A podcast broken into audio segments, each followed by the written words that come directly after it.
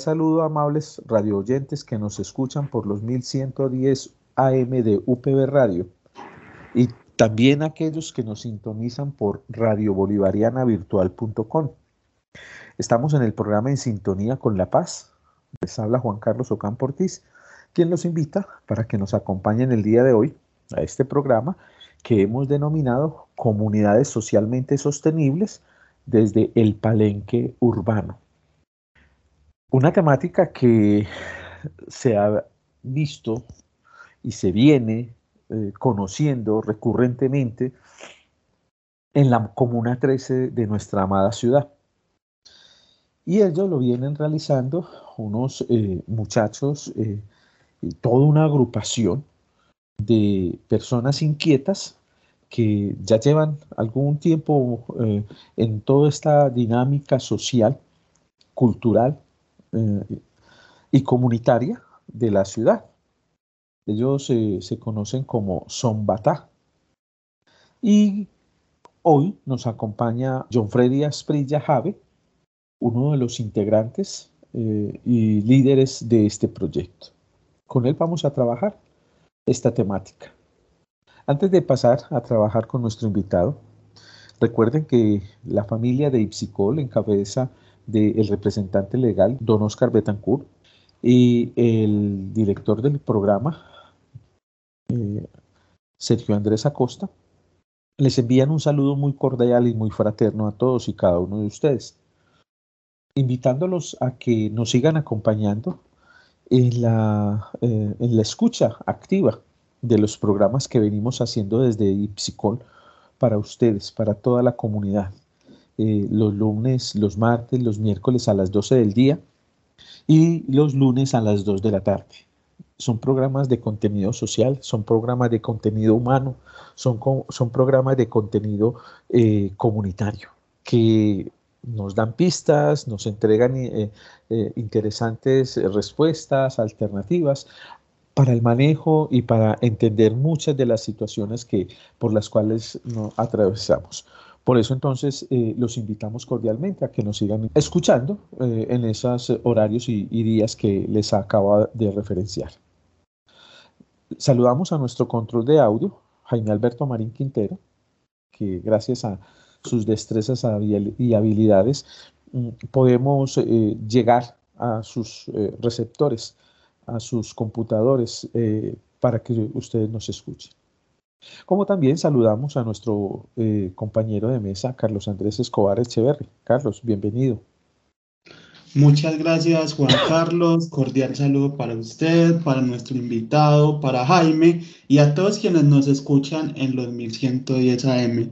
Muy alegre de estar acá en la cita de cada martes y hoy con una temática de índole social, con unos invitados que nosotros ya tuvimos, que ustedes conocen y que vamos a expandir mucho más en esa obra que estamos realizando.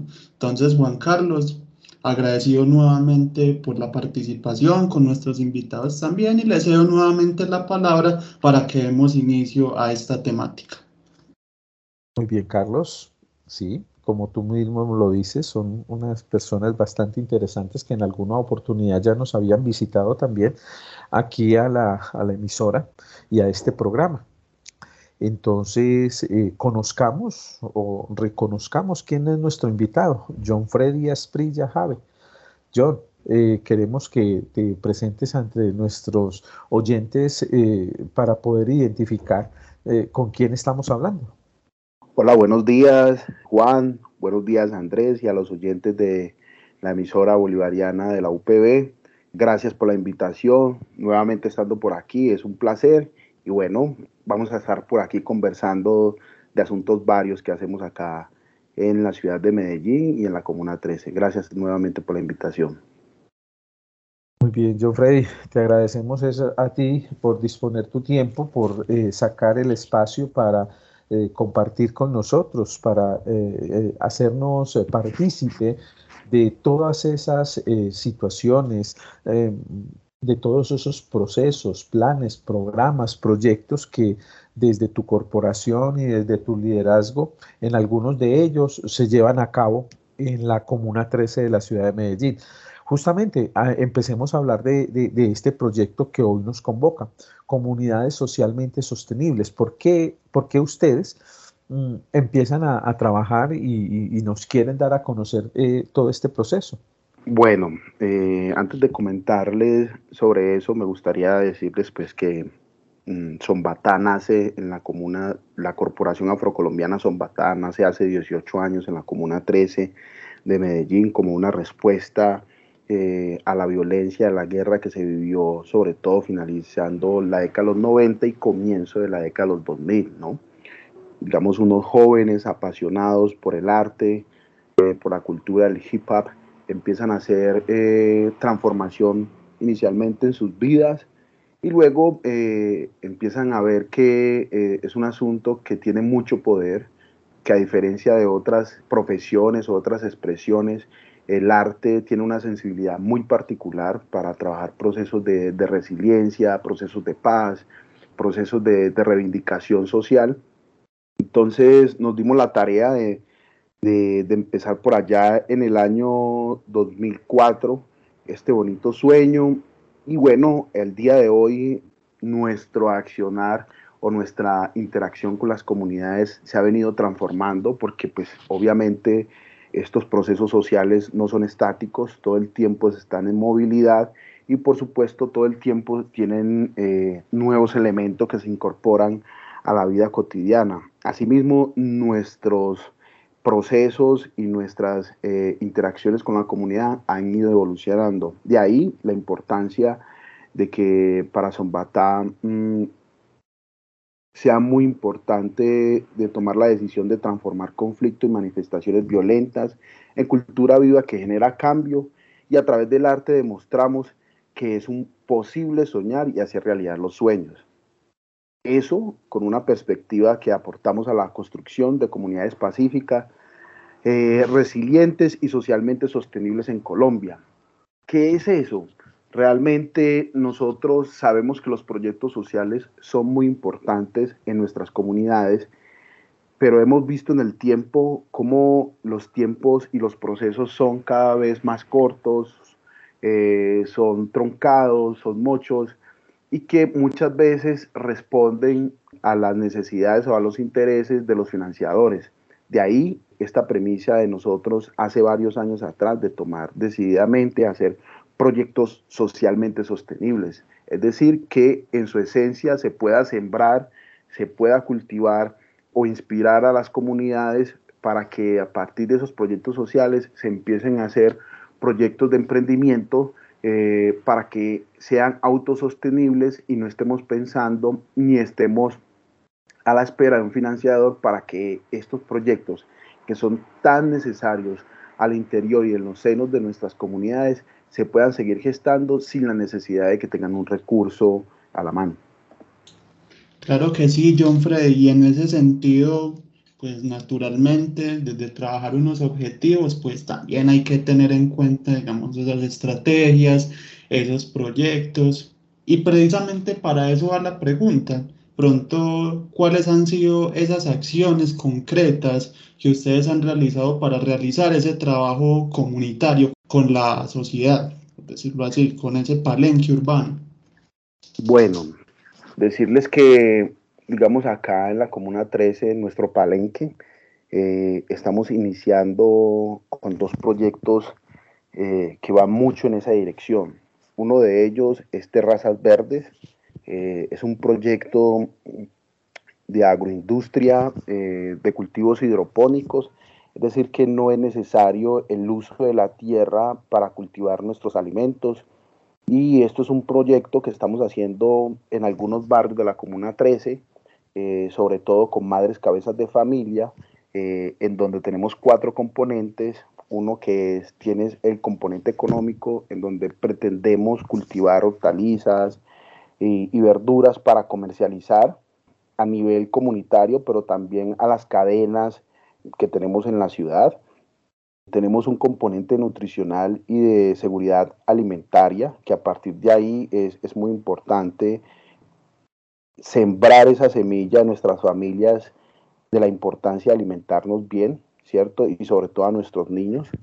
Eh, el tercer componente es un componente social, en donde nosotros le estamos diciendo eh, a las comunidades, eh, vamos a, a, poner algunos temas de interés a propósito de este proyecto, como por ejemplo, vamos a hacer una reconstrucción histórica de la memoria de estas comunidades, que pretendemos que tengan, que se manifiesten en una galería urbana de graffiti o de murales dentro de nuestras comunidades que no nos permitan olvidar para no repetir. Y realmente este, este proyecto ha sido muy importante dentro del seno de la comunidad porque es innovador. Utilizamos energía netamente solar. Eh, como les digo, es una técnica que acelera el crecimiento de la planta, pero hemos aprovechado esto para, digamos, eh, trabajar con algo muy importante en nuestras comunidades que eh, cada vez pierde más importancia dentro de nuestro país y nuestras ciudades, que es el asunto de la familia, ¿no?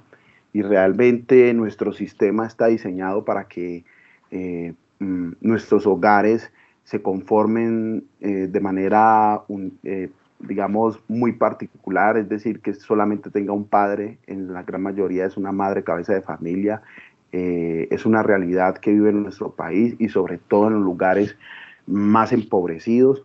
Entonces de ahí la importancia no solamente de hacer este proyecto con innovación, con emprendimiento, eh, en donde podamos mejorar la calidad de vida de las familias, sino también tener tiempo de calidad para eh, educar y la crianza amorosa de nuestros niños, que cada vez están más desprotegidos y la calle y la esquina nos están criando nuestras generaciones. Entonces, de ahí la importancia.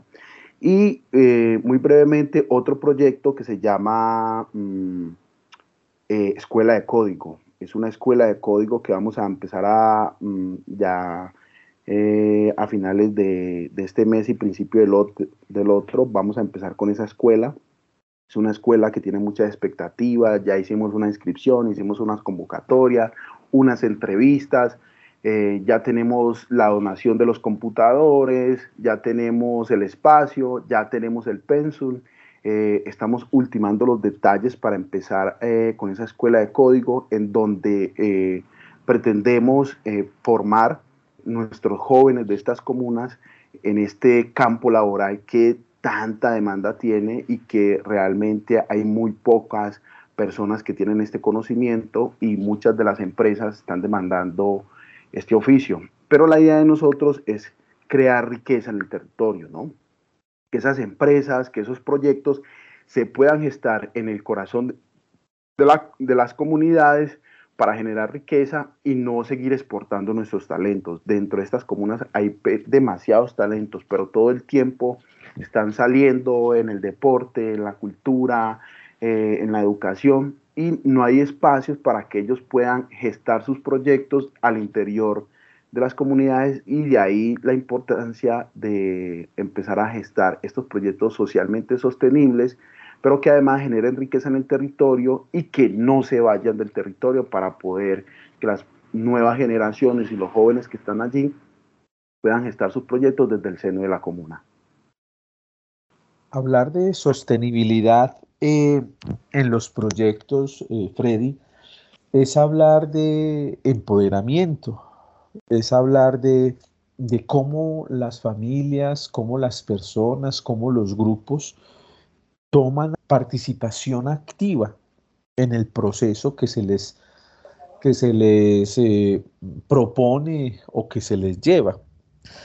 Porque es comprometerlos a que, eh, si bien no, no es eh, una eh, inversión en dinero, ¿sí? que ellos van a, recibir, porque esa es la pregunta que, estoy tratando de, de, direccionar, los costos para las familias, para las comunidades y para las personas en la participación de todo este proceso, eh, quería, quería pues como hacerle hincapié al, a, la categoría de socialmente sostenibles.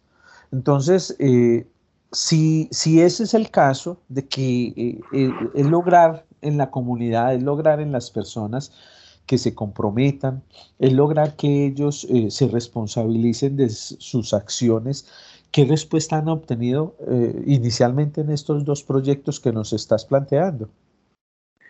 Pues bueno, gracias por la pregunta, porque, por ejemplo, cuando a uno le hablan de sostenibilidad, uno siempre se refiere o lo lleva al campo económico, ¿no? Y cuando uno habla de sostenibilidad, o, o, al menos nosotros lo hemos coincidido de esa manera, habla de, de, cualificar las capacidades instaladas, ¿no? Como propias, que obviamente eh, eh, tienen que ver con otros asuntos también, y es eh, cualificar las habilidades, los talentos, estar en constante formación, tener un relacionamiento eh, con el manejo y la economía de nuestro dinero y de nuestra economía familiar. Son una serie de asuntos eh, que hacen que, que, realmente tenga el carácter de sostenible, ¿no? Eso como primero. Y con respecto ya a lo que directamente preguntas, y es, eh, aquí no se, más que entregar dinero, aquí se trata de, de de poder mejorar las capacidades de cada una de las personas que hagan parte de estos proyectos. Obviamente eh, estamos generando una actividad y, unos, unos, y estamos desarrollando un modelo económico y con esto nos estamos asesorando con los más expertos en la materia, por ejemplo, en este, en este caso, para el proyecto de terrazas verdes, eh, para el modelo económico se trabajó con, con la Universidad del CEIPA, y con algunos docentes de allá del CEIPA, que es una escuela básicamente de negocios y que realmente nosotros entendemos muy bien la parte social, pero para esa parte económica y de diseñar un modelo equilibrado, digamos, que haga referencia a ese título que estamos poniendo, que son comunidades socialmente sostenibles, tiene que tener esos dos elementos, ¿no? No solamente el económico, sino también esa parte social y contextual de los territorios que tienen algunas particularidades que hacen que los modelos, si bien tienen una estructura, tengan una adaptabilidad de acuerdo al contexto donde se vaya a ejecutar. Entonces no se trata de entregar dinero, sino que se trata, por ejemplo, en el caso de las terrazas eh, verdes, es hacer un montaje de toda una infraestructura de, unos cultivos hidropónicos en pirámides, horizontales, eh, etcétera, que son unas plántulas que, que, se siembran, digamos, en una estructura o en un domo que se hace con tubos de PVC. Y ahí se le enseña a la gente cómo se construye, cómo se mantiene, cómo se, se mezclan los fertilizantes, qué temperatura debe tener, etcétera. Un montón de, de, asuntos que no tienen que ver directamente con el dinero o entregar dinero, sino con mejorar las capacidades instaladas y sobre todo cualificar el talento en los territorios para que ellos puedan seguir agenciando esos talentos y ese es más o menos el modelo que estamos construyendo para que estos proyectos sean social, socialmente sostenibles en las comunidades. Y todo eso eh, eh, va patrocinado por quién? ¿Quién está eh, consiguiendo los, los PVC? ¿Quién está consiguiendo la, los espacios? ¿Quién está consiguiendo fertilizantes? ¿Cómo, cómo están haciendo ustedes para poder entregar todo esto a las comunidades? Beguán, muy, muy importante esa pregunta. En este, en este momento, por ejemplo, el proyecto de terrazas verdes, eh, nosotros ya habíamos realizado unos años atrás un piloto. Eh, esto es una idea inicial de un, de un amigo, de un parcero de acá de la comuna que se llama Jefferson. Él inició con ese piloto apoyado por un emprendimiento también de, de turismo y eh, hicimos el piloto, pero digamos, recogimos los datos, la manera de hacerlo, error, equivocación, etcétera. Y luego quisimos ampliar el proyecto y ya ejecutarlo propiamente y buscando financiadores, eh, Grupo Éxito a través de su fundación eh, fue los que primeros, eh, las primeras personas que creyeron en el proyecto y iniciamos el montaje de cinco terrazas con el financiamiento de la Fundación Éxito. ellos estaban un poco... Mm, digamos, como expectantes a lo que pudiera pasar porque ya habían tenido una experiencia que no había sido exitosa, que no tuvo éxito eh, con los cultivos hidropónicos, entonces estaban como muy a la expectativa con lo que pudiese pasar.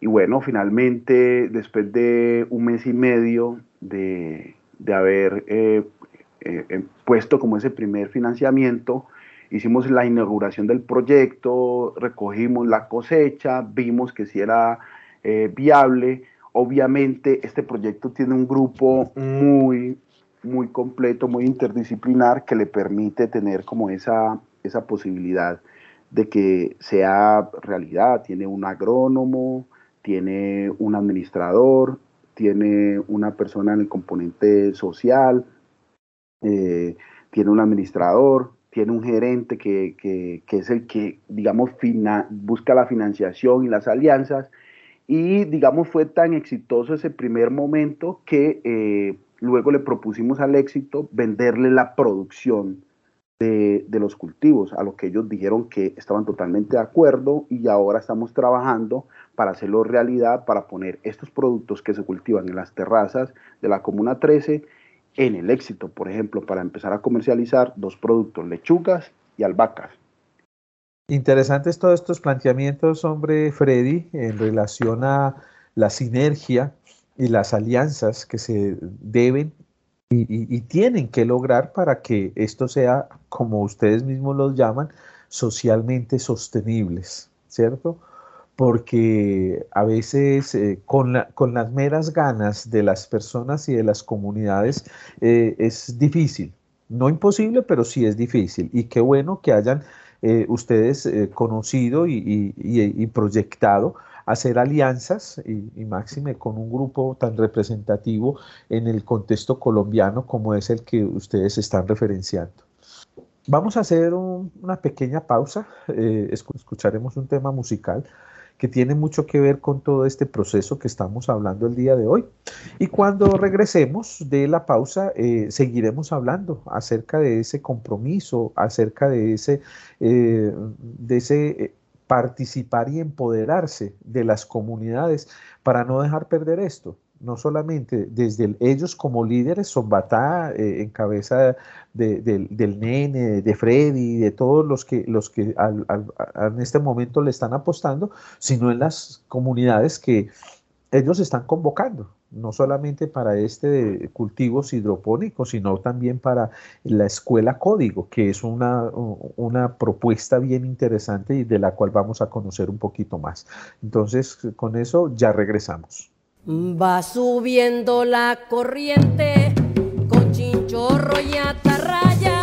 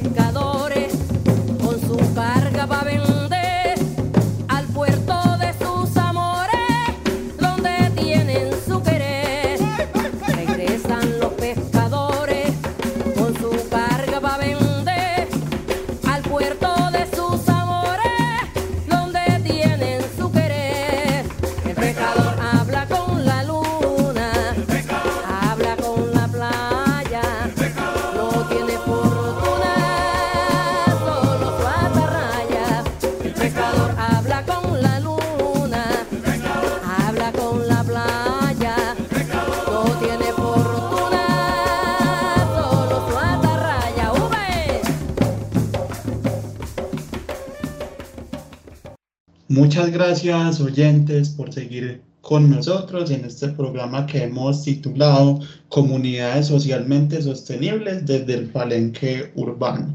Hoy estamos con John Freddy Asprilla Jave, integrante de Zombatá, y con quien hemos hablado sobre esos proyectos que han realizado en la Comuna 13, desde ese palenque urbano y se quiere, y cuáles han sido esas alianzas que han llevado alrededor de todo este tiempo.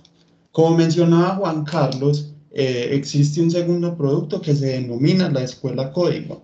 John Freddy, ¿podrías contarnos un poco de ello, por favor? Claro que sí, compañeros. Eh, mira, ese es, una, es un proyecto que ya lleva mm, varios años eh, digamos, estructurándolo, ¿no? Aquí también hay como un esfuerzo de voluntades importantes. Antes de entrar a comentarles ese detalle, me gustaría decirle algo que está pasando en la ciudad que me parece que, que es muy relevante y que es importante resaltarlo, ¿no? Y es que eh, a raíz de todo lo que ha venido pasando en los últimos años acá en la ciudad y en el país, digamos, hay una apuesta muy decidida y muy importante que nosotros valoramos y es que, digamos, los empresarios de Medellín eh, en particular eh, han, digamos, manifestado de forma directa empezar, digamos, a trabajar de la mano con las comunidades para, digamos, generar riqueza por un lado, pero para el otro potencializar los proyectos, ¿no?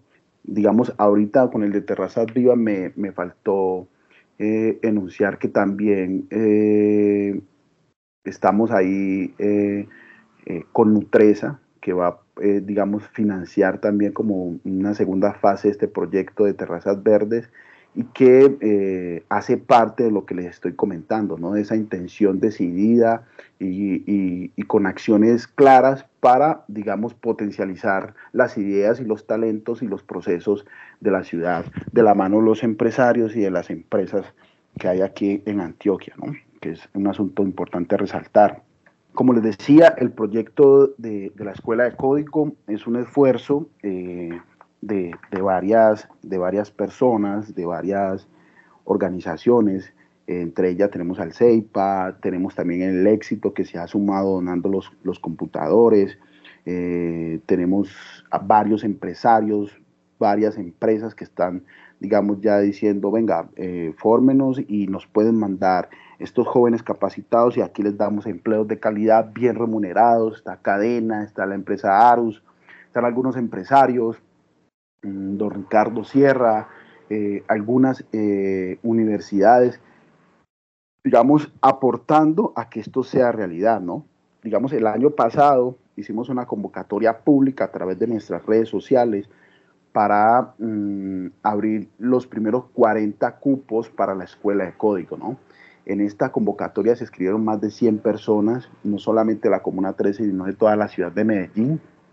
Luego se hizo un proceso de entrevista personalizado con cada uno de ellos, con un equipo eh, mm, multidisciplinar y, integrado por varias personas, con la Universidad del Ceipa, con gente de Zompatá, con algunos empresarios, eh, con algunos gerentes de empresas que están, eh, estuvieron haciendo las entrevistas y seleccionando el personal para empezar esta primera corte de la escuela de código. ¿no?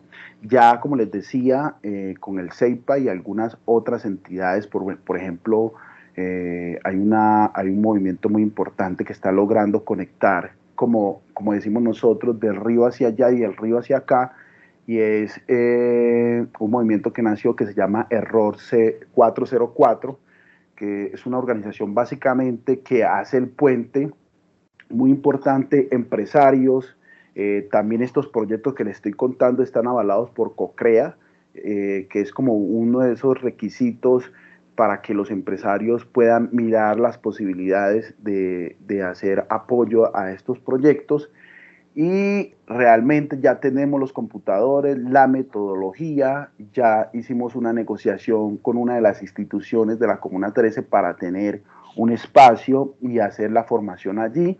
Y ya tenemos, como les decía, varias empresas interesadas en que algunos de estos jóvenes eh, hagan parte de sus empresas eh, mm, solo iniciando el proceso, ¿no? Porque hay una, mm, hay una demanda muy importante, eh, digamos, por esta, digamos, por esta profesión que eh, digamos, que tiene que ver con todo lo de, lo de código, que básicamente son personas que trabajan en todo el tema de programación, para realización de aplicaciones, para mejorar nuestras ofertas, etcétera. Entonces, eh, digamos, ese básicamente es, digamos, cómo está conformado el proyecto, las personas que participan. Y como les decía al principio, la idea es iniciar eh, en, en, las primeras semanas del próximo mes para tener esta oportunidad tan bonita para las jóvenes de, de nuestras comunidades y como les digo, la idea no es exportar el talento, sino generar riqueza y crear propias empresas aquí que desde aquí se puedan empezar a trabajar. Escuchándolo, Freddy, es claro el propósito que se tiene con la escuela de código y sobre todo lo importante que va a ser para un mundo que se traslada cada vez más hacia la tecnología. En ese sentido, Freddy, quisiera preguntar, además de la alta demanda que usted ya nos referenció en su respuesta inmediatamente anterior, ¿qué otros retos han existido en todo el proceso de esta escuela?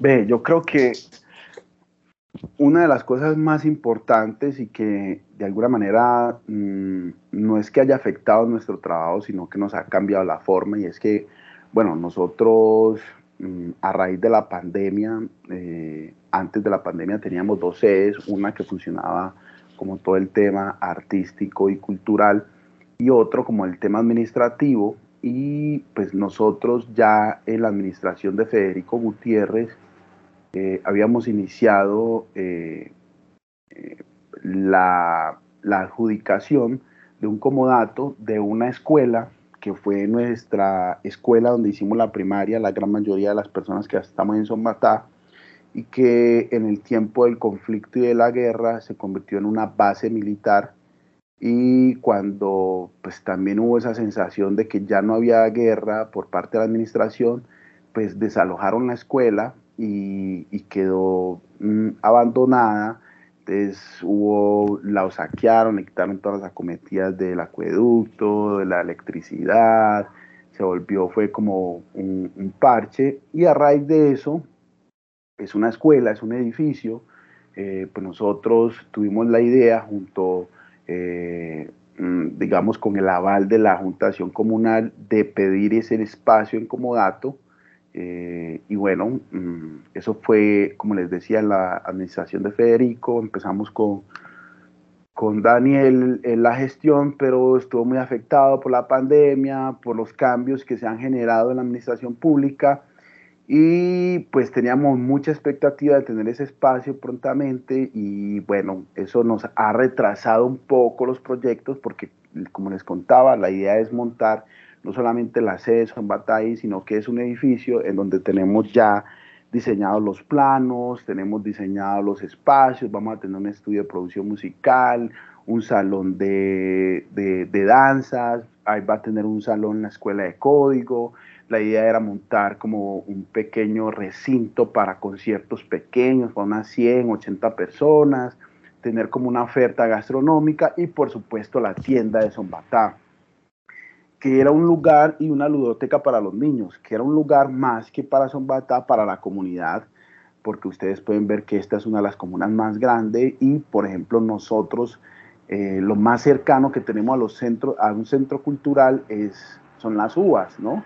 Eh, y, digamos, eso tiene su forma y su manera, sus horarios y sus, digamos, su reglamento que a veces impiden que dialoguen directamente con la comunidad. Entonces, digamos, les cuento este proyecto que ya finalmente nos dieron el comodato hace como unos 15 días, pero la idea era que para esta fecha nosotros ya tuviéramos repotencializado, diseñado y ejecutado y habitado el centro cultural para empezar estos proyectos, sobre todo el proyecto de la escuela de código.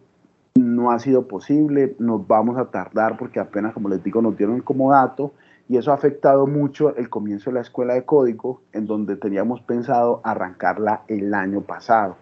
Entonces, ese ha sido uno de los asuntos digamos, importantes a resaltar que ha resaltado la dinámica y, por ejemplo, en particular este proyecto de la Escuela de Código.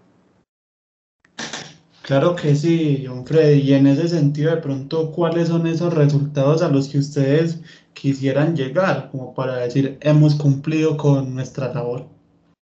Yo creo que en última lo que nosotros buscamos mm, eh, con esta idea de generar comunidades socialmente sostenibles es mejorar la calidad de vida de las personas, ¿no? Y cuando tú mejoras la calidad de vida de las personas, es que tienen una vivienda digna, tienen una vivienda, tienen eh, eh, seguridad alimentaria, ¿no? Tienen la oportunidad de estudiar y de tener un trabajo digno, bien remunerado, ¿no? Entonces, nuestro objetivo final es eh, mejorar la calidad de vida de las personas e incentivar, digamos, una estructura importante de la sociedad que es la familia, ¿no? Yo creo que realmente muchas de las dificultades que tenemos hoy en día con nuestros niños y nuestros jóvenes es que mm, realmente no estamos teniendo la oportunidad de recibir como esos valores y esos principios familiares que son tan importantes en esa etapa de crecimiento y de maduración de las personas. Entonces, no tenemos hogares eh, conformados de la manera adecuada. Cuando digo adecuada es que al menos tengan un padre y una madre, ¿cierto?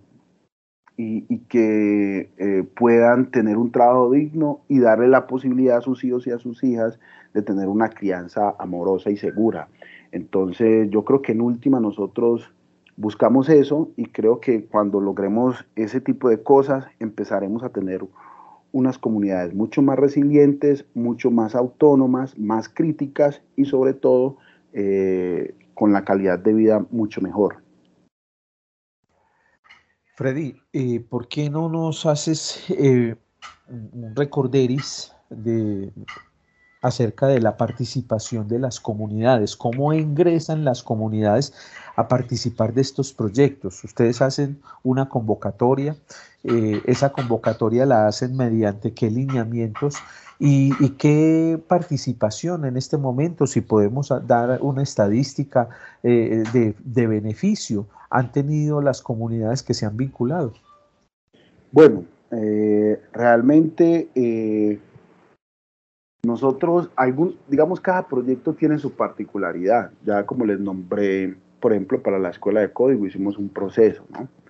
Por ejemplo, para el caso de los del proyecto de terrazas verdes, lo que hemos hecho y es que cada montaje de, una, de, de uno de estos cultivos requiere una terraza, ¿no? Y requiere un cuidado diario de, de dicho montaje, ¿no? De dicho cultivo hidropónico. Entonces lo que hacemos Ahí, por ejemplo, no es hacer una convocatoria, sino seleccionar un territorio, digamos, un, espacio en la Comuna 13, y de ahí eh, empezar a hacer los montajes. Entonces necesitamos algunas terrazas, hablamos con los vecinos, le rentamos la terraza, o sea, se la alquilamos como si fuese un, un alquiler de una vivienda. Además les hacemos la propuesta de que si un miembro de la familia, ojalá que sea la mamá, ¿cierto? Para que no tenga que ir a trabajar, salir de noche y llegar de noche y sin enterarse qué pasa con la crianza de sus hijos, que se pueda hacer cargo del cuidado de uno de sus cultivos, ¿no? Nosotros la capacitamos, le explicamos el montaje, solamente tiene que dedicarle dos horas diarias, no es más tiempo, de resto hay que dejar que eso siga rodando. Y eh, digamos, entonces cada proyecto tiene su forma de relacionamiento, ¿no? Con las comunidades. Hay unos que se hacen a través de convocatoria y otros, digamos, por, digamos, su forma y su esencia toca, digamos, seleccionar. Entonces, por ejemplo, eh, de entrada ya el proyecto de, de, de la escuela de código, vamos a tener ya 40 familias representación de cada uno de estos jóvenes que van a llegar a la escuela eh, a formarse en todo lo que tiene que ver con programación ¿no? y, las nuevas tecnologías. La idea es que esa formación sea complementaria y podamos vincular a la familia con otro tipo de procesos para que, digamos, el acompañamiento y la estadía en el proceso no se interrumpa y sea constante. Y eso se logra involucrando también a la familia que haga parte del proceso, ¿no? Entonces, por ejemplo, en este proyecto de terrazas, de terrazas verdes podríamos hablar ya de unas 20 familias eh, beneficiadas que participan activamente del proyecto, sin contar que ya hay algunos restaurantes y algunas, algunos negocios que ya reciben eh, el producto eh, de las lechugas y de las albahacas. Y por supuesto, digamos, ya hemos sacado varias cosechas que lo que hemos hecho, como son esa fase de piloto, eh, hemos repartido a la comunidad que hace parte del contexto cercano del proyecto de Terrazas Verdes. Entonces, quizás hemos llegado ya casi a unas 40 familias, más o menos a unas 150, 200 personas que, que se benefician y participan activamente del proyecto. Cuando te presentabas, hablabas del el recorrido que tiene Zombatá y hemos conocido eh, por las redes, por toda la información que, que, tenemos en ciudad, de lo prolífero que son ustedes, de, los, de lo inquieto. Y no solamente son estos dos proyectos que nos has hablado el día de hoy, eh, el mismo, la misma creación de Zombatá como corporación cultural es uno de los proyectos que le apuesta a esta posibilidad socialmente sostenible y algunas otras situaciones que ustedes eh, eh, han realizado, como el Afrotour y, como algunas otras apuestas de la, de la, noche, de, eh, la noche blanca y demás. ¿Por qué no en estos últimos minutos que nos quedan nos haces un recuento de esos otros proyectos que ustedes han liderado para proyectar justamente eso, las sociedades eh, socialmente sostenibles.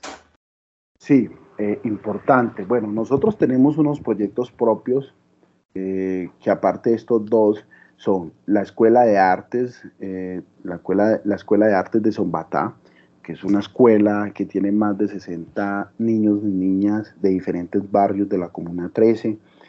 digamos, el año pasado hicimos el cierre de la escuela con un gran concierto eh, en el barrio que se llamó Terrazas Vivas, que fue un concierto en las terrazas, contamos con, eh, la participación de la Filarmónica Metropolitana de la ciudad, en donde hubieron más de 50 músicos totalmente profesionales, eh, algunas propuestas artísticas de Zombatá, como Zombatá Music y la Escuela de Artes de Zombatá, que por ejemplo el año pasado estuvimos trabajando de manera muy importante, no solamente con los niños, sino con la familia, en reconocer el patrimonio, en reconocer la diversidad del patrimonio de la Comuna 13. Entonces estuvimos visitando, digamos, aquellos lugares que, digamos, no tienen como ese reconocimiento y esa legitimidad que nos está dando el, turismo en el territorio, ¿no?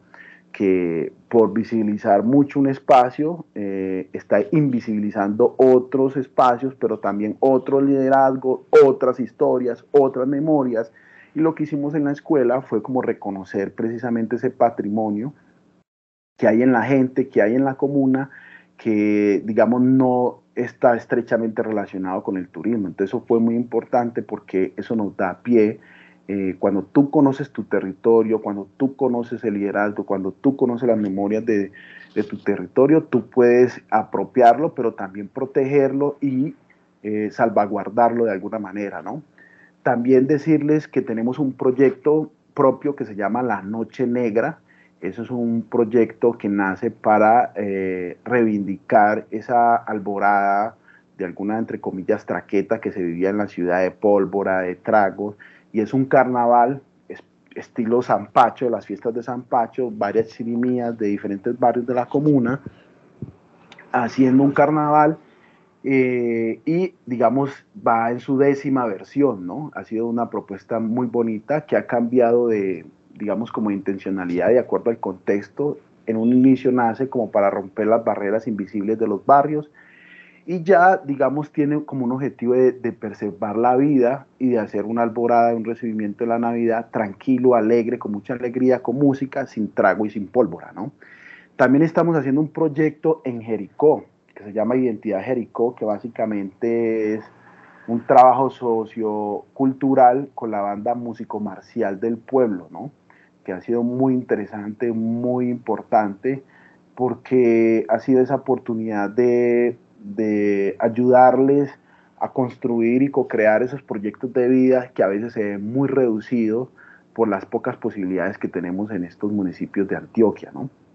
Finalmente comentarles que, pues como el profe lo decía, tenemos un emprendimiento que se llama La Frotur, que es una experiencia desde, desde lo negro en la Comuna 13, que está basada en la experiencia que nosotros hemos tenido desde Zombatá en la Comuna 13 y con nuestro proceso, que nos ha permitido, digamos, conectarnos y que a la misma vez, eh, digamos, también ha sido como una fuente de financiación muy directa para nuestros procesos porque eh, les damos visibilidad allí, pero también traemos mucha gente importante que está dispuesta a ayudar, pero muchas veces no entiende cómo eh, hacer efectiva esa ayuda, ¿no? Definitivamente, John Freddy, usted nos ha brindado todo un contexto sobre cuál ha sido esa trayectoria corporativa, cómo ha sido todo ese trabajo comunitario, si así lo desea. Tenga por seguro que este tema queda mucho por profundizar, pero es tiempo de que le estemos dando un cierre al programa de hoy. Entonces vamos realizando la última pregunta que ya es conocida por ustedes, por todos nuestros oyentes, y es cómo ponemos este proyecto de comunidades socialmente sostenibles desde el palenque urbano en sintonía con la paz. Yo creo que realmente ya nosotros, del solo hecho de, de tener como esa consigna que no es, no es donde se nace, sino lo que se hace, ¿cierto? El lugar no te determina ni quién eres, ni lo que quieres ser. Y, yo creo que nosotros desde pequeños, tipo de edad de 12, 13 años, cuando tuvimos la oportunidad de toparnos con el hip hop, con el arte, eh, desde ahí, eh, sin querer y sin tenerlo muy claro, iniciamos una resistencia ¿no? a lo que estamos viendo en ese contexto, en ese momento, pero también eh, no nos quedamos en ese plano de la resistencia, sino que pasamos a ese plano de, proponer, de hacer y de trabajar decididamente, que no es algo difícil, porque pues también tenemos muchas frustraciones en este proceso, muchas tristezas, pero yo creo que eso te da mucha más fuerza para seguir adelante y que realmente ya el solo hecho de tener un, cambio de mentalidad y de tener unas acciones concretas en el territorio ya es eh, mm, objeto de paz, ¿no? Yo creo que el solo hecho de perder hermanos, primos, familiares, amigos en ese territorio, ser desplazado por, en algunas oportunidades del mismo territorio y seguir resistiendo, seguir trabajando, seguir creyendo que se puede, eh, ya es un asunto de paz. Y la paz realmente mm, no es como la gran mayoría piensa que son grandes sucesos, grandes momentos que también hacen parte, pero yo creo que la paz nace primero desde lo individual, desde esa paz interior, de adentro hacia afuera y no de afuera hacia adentro. Y de ahí, digamos, como con esa energía, ir contagiando e ir sumando voluntades y acciones muy concretas que, como te digo, pueden ser de gran tamaño, que también tienen su eco, pero yo creo que tienen mucho más efecto cuando tú puedes tejer la base. Y esa base es el sustento de hacer grandes transformaciones. Definitivamente. Hacer grandes transformaciones se logran no solamente desde eh, grandes eventos, sino desde pequeñas cosas. Escuchándote, Freddy, eh, y para terminar ya el día de hoy, el mismo inicio de Zombata es una acción de paz. Cuando surge en aquellos eh, momentos álgidos de guerra de la comuna, de esas operaciones nefastas que a veces queremos seguir eh, borrando, pero que sabemos que ahí están, que fue el inicio de eh, todo este proceso vivo de lo que ustedes eh, presenciaron. Agradecemos mucho, enormemente tu disposición, venir, contarnos, compartir con nosotros. Saben que ustedes aquí con nosotros tienen un canal abierto para seguir proyectando todos esos actos de paz que ustedes vienen realizando. Muchas gracias, John Freddy. No, gracias a ti, Juan, Andrés, por por el espacio, a los oyentes de la emisora por disponerse, escuchar. Y yo creo que inicialmente para seguir tejiendo esta ciudad y no seguir teniendo grandes retrocesos, tenemos que seguir motivando la juntanza, eh, seguir motivando la escucha y sobre todo que nuestras acciones estén acompañadas. ¿no? Entonces, gracias a ustedes por, el espacio. Él es John Freddy Asprilla Jave, activista y líder de la Corporación Cultural Zombata de nuestra Comuna 13. Muchas gracias por la participación, como gracias a ustedes, amables oyentes, por seguirnos escuchando cada martes en este programa que hacemos con mucha vocación, con mucho respeto y con mucho deseo de seguir permaneciendo en él. Agradecemos a Jaime Alberto Marín Quintero y a Carlos Andrés Escobar Echeverry por acompañarnos en este proceso de producción del mismo programa. Recuerde que les habló Juan Carlos Ocampo Ortiz y los invito para que nos sigamos sintonizando con la paz. Feliz resto de día.